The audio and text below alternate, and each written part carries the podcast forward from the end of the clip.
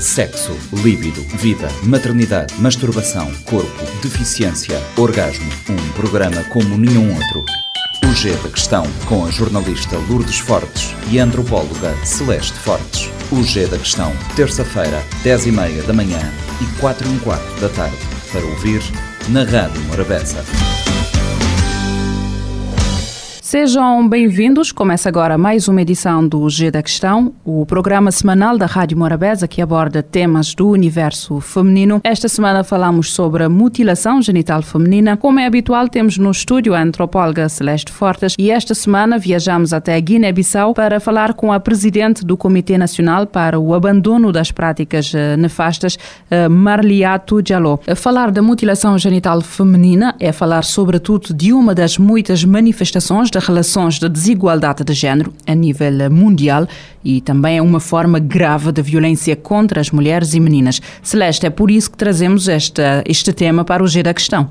Olá, Milu. Olá, Margato. Obrigada. Porque eu acho que é importante nós falarmos de temas que às vezes achamos que não tocam a nossa realidade, mas tocam, mas não seja porque são práticas eh, bastante difundidas noutros países, mas também porque nós temos comunidades imigradas aqui eh, em Cabo Verde e que, como nós sabemos, eh, as pessoas quando viajam levam as suas culturas e há práticas culturais nefastas que devem ser definitivamente abandonadas. Marliato, obrigada por estares connosco no G questão, uh, para que as pessoas lá em casa possam entender do que é que estamos a falar, ajuda-nos a esclarecer este conceito, o que é que significa mutilação genital feminina. Muito obrigada por um, me convidarem para, para, esta, para esta edição né, do Dia da Questão e falar da, da mutilação genital feminina, é, a excisão, é um, a intervenção, qualquer tipo de intervenção que é feita na genitália feminina que não seja médica, que não seja medicinal. Qualquer tipo de intervenção que a, que a genitália feminina sofre, que não seja medicinal, é chamado de excisão ou mutilação genital feminina. A OMS definiu esta, esta prática, a mutilação genital feminina, em quatro grandes tipos. O primeiro tipo, que é o tipo 1, que é a, a clitoriana, que é o corte só do clítoris feminino. Tem o tipo 2, que é, envolve o corte do clítoris, mais os pequenos lábios. E tem os pequenos lábios e ou os grandes lábios, também depende uh, de quem faz, né? E tem o tipo 3, que é a infibulação, que é chamada de, de faraônica. Teve origens né, egípcias, é chamada faraônica, que é infibulação, onde a mulher, por além de ser cortada, o seu clítoris e os seus lábios, ela também é fechada. O seu orifício vaginal é fechado. E tem o tipo 4. O tipo 4 é definido como qualquer outro tipo, que não sei, pode não ser corte, pode ser um piercing, pode ser um, outras culturas têm a prática de, de, de puxar o clítoris para tornar ela mais grande. Uh, tem outros diferentes tipos de, de intervenções que a, a genitália feminina pode sofrer que não seja corte ou cauterização, ou, dependendo da cultura uh, de onde é feito. Marliato, isto é, é, uma prática que tem consequências, não só do nível psicológico, mas também a nível físico. Exatamente, consequências muito, muito nefastas. Quando eu digo que é uma das formas mais drásticas de violar o corpo de uma mulher. Por quê isso? Uh, a, a, mulher é, é já é proibida, né, é limitada de sentir o prazer sexual, porque o que é tirado é a parte mais sensível do corpo, do corpo da mulher, porque é feito né, em crianças, até na fase da adolescência. A pessoa pode sangrar até morrer, pode correr risco de sangrar até morrer, né, pode correr risco de, de ser contaminado com algum tipo de, IST ou até VIH-Sida, porque a faca que é usada para uma é usada para todas. Tem muitos riscos, também tem risco na, na maternidade, é, onde a, a, a, mulher pode entrar no trabalho de parto, demorar muito, ou então corre, um, corre risco, né, para minimizar os riscos de, de parto baixo, a mulher é obrigada a, a, a, ser submetida a cesarianas depois de várias, várias horas de, de, de trabalho de parto, porque não consegue dilatar completamente. E existem mulheres que disse consequências psicológicas que se traumatizam completamente. Por exemplo, as mulheres que foram infibuladas, para elas poderem ter relação sexual de novo, têm que ter, é, têm que ser desinfibuladas. Né? Este processo de desinfibulação às vezes é feito de uma forma muito tradicional, onde hum, a própria fanateca vem, quando a, a menina é, é, é casada, vem, abre o orifício e para não, para, para não ter, para não correr risco disto, de, de, da cicatrização de, de fechar de novo, é, essa menina é obrigada a manter relações sexuais com o marido enquanto ainda tem uma ferida. Então,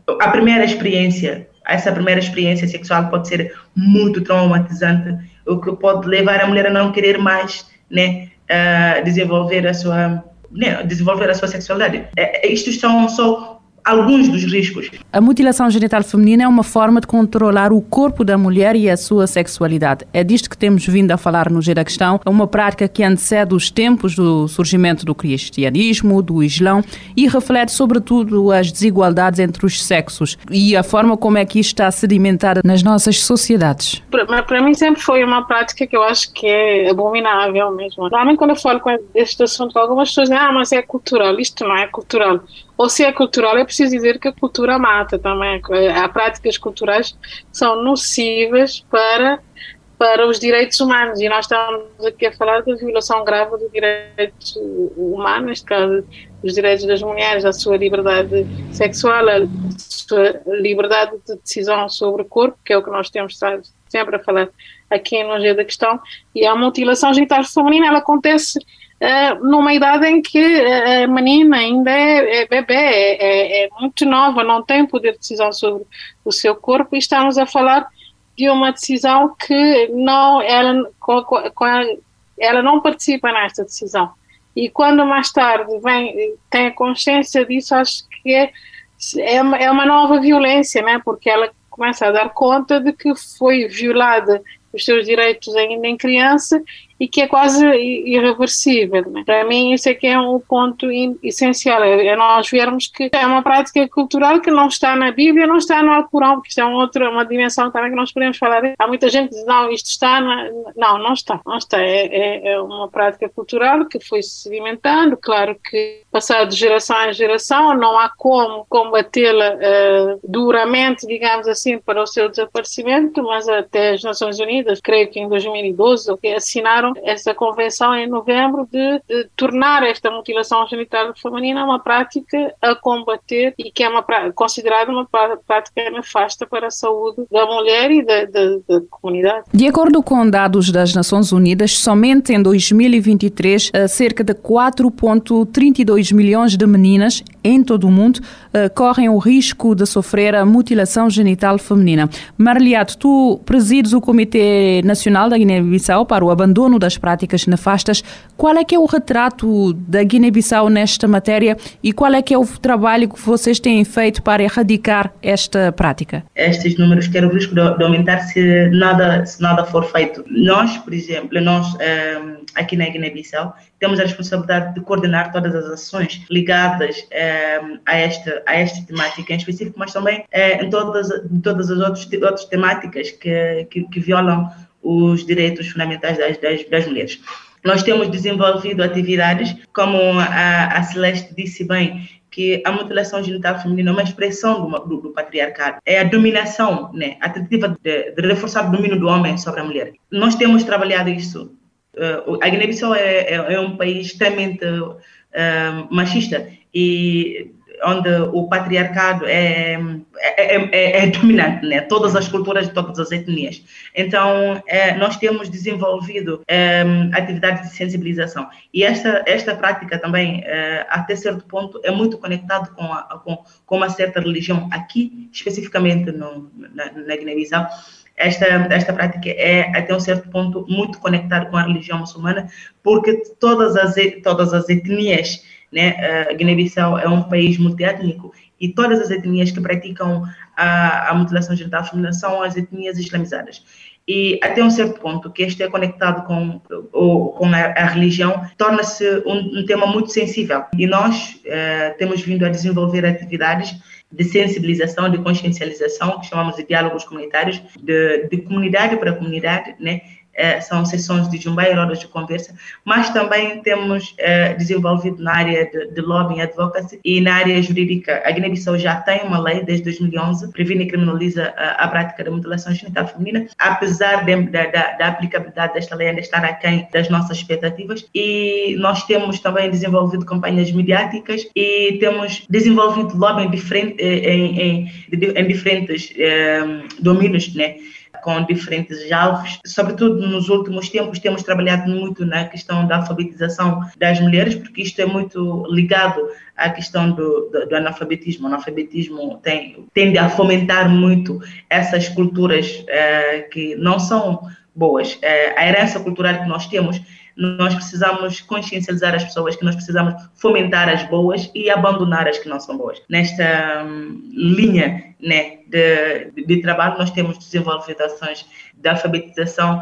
Recentemente, nós uh, lançamos ações como o empoderamento das jovens raparigas, é, nesta questão de criar referências, porque já se falou muito né, na, na, na, voz da vítima. É, nós agora queremos criar referências. Quando uma mãe quer proteger o filho, a, a filha contra, contra a excisão, que saiba que tem alguém em algum lugar que é da, mi, da minha comunidade, que não é diferente de mim, mas que não foi excisada. E neste, neste percurso de criar uh, referências, estamos a trabalhar na questão de, de empoderamento de jovens, de jovens raparigas, também nessas campanhas mediáticas, trazer vozes de, de mulheres que não foram excisadas, mas que se sentem bem com o corpo e que sentem a vontade em falar, porque também, de alguma maneira, essas mulheres são discriminadas, são, uh, são julgadas nas suas comunidades, que sentem uh, reprimidas para falar sobre. Pelo que eu sei, eh, as mulheres que não são precisadas acabam por, inclusive, ser perseguidas, né? são, são banidas das suas comunidades excluídas porque acabam por ser vistas como, digamos, bruxas, né? que não, não, não, submeteram, não se submeteram a essa prática. Mas a, a Margato trouxe para mim uma dimensão que eu acho que é muito interessante, que é a questão do, do analfabetismo e do patriarcado. Eu costumo dizer que o patriarcado se alimenta muito, muito, uma fonte de alimentação do patriarcado é o analfabetismo, porque lá é que encontra um terreno fértil, digamos assim, para exercer o seu poder. E a mutilação genital feminina tem muito a ver com, com isso, né? de nós encontrarmos a mentalidade, mentes que não conseguem ter uma, uma consciência do impacto das práticas culturais sobre as suas próprias vidas, né? porque, reparem, se há uma menina que não foi excisada, ela acaba por ser banida da comunidade a mãe ou o pai, sentem-se quase obrigados a fazer isso porque é uma prática que vai lhes permitir pertencerem à comunidade. Então, isso é, é, é quase um, um, jogo complicado combater isso, combater a mutilação genital feminina, combater o analfabetismo, é combater o patriarcado. Podemos combater a mutilação genital feminina trabalhando uh, mais especificamente em outras áreas, um, eh, na educação, na saúde, entre outros. Trabalhando nessas áreas, podemos sim combater a mutilação genital feminina sem, uh, talvez até, sem tocar exatamente nesta temática. Mas, no entanto, uh, temos, temos vindo a trabalhar neste aspecto multidimensional, muito, muito mais holística também, né? É, porque a mutilação genital feminina por si envolve muitas outras formas de violência, também com base no gênero. É a base para, para todas as outras formas de violência com base, com base no gênero, inclusive os, os casamentos infantis, é, entre, outras, entre outras formas de violência com base no gênero. Então, a mutilação genital feminina tem que ser combatida usando todos os mecanismos disponíveis. E são temas para desenvolvermos no, no próximo episódio. Estamos a falar sobre a mutilação genital feminina. De acordo com a OMS, mais de 3 milhões de meninas e mulheres estão em risco de serem submetidas a esta prática. As previsões são que até 2030, uh, eh, devido ao crescimento populacional, uh, o mundo possa contar nessa altura com 68 milhões de meninas e mulheres em risco de sofrer algum tipo de mutilação genital feminina. Voltamos na próxima semana. Sexo, líbido, vida, maternidade, masturbação, corpo, deficiência, orgasmo. Um programa como nenhum outro. O G da Questão, com a jornalista Lourdes Fortes e a antropóloga Celeste Fortes. O G da Questão, terça-feira, 10 e meia da manhã e 4 e um quarto da tarde para ouvir na Rádio Morabeza. Este programa está disponível em formato podcast no Spotify e em radiomorabeza.cv.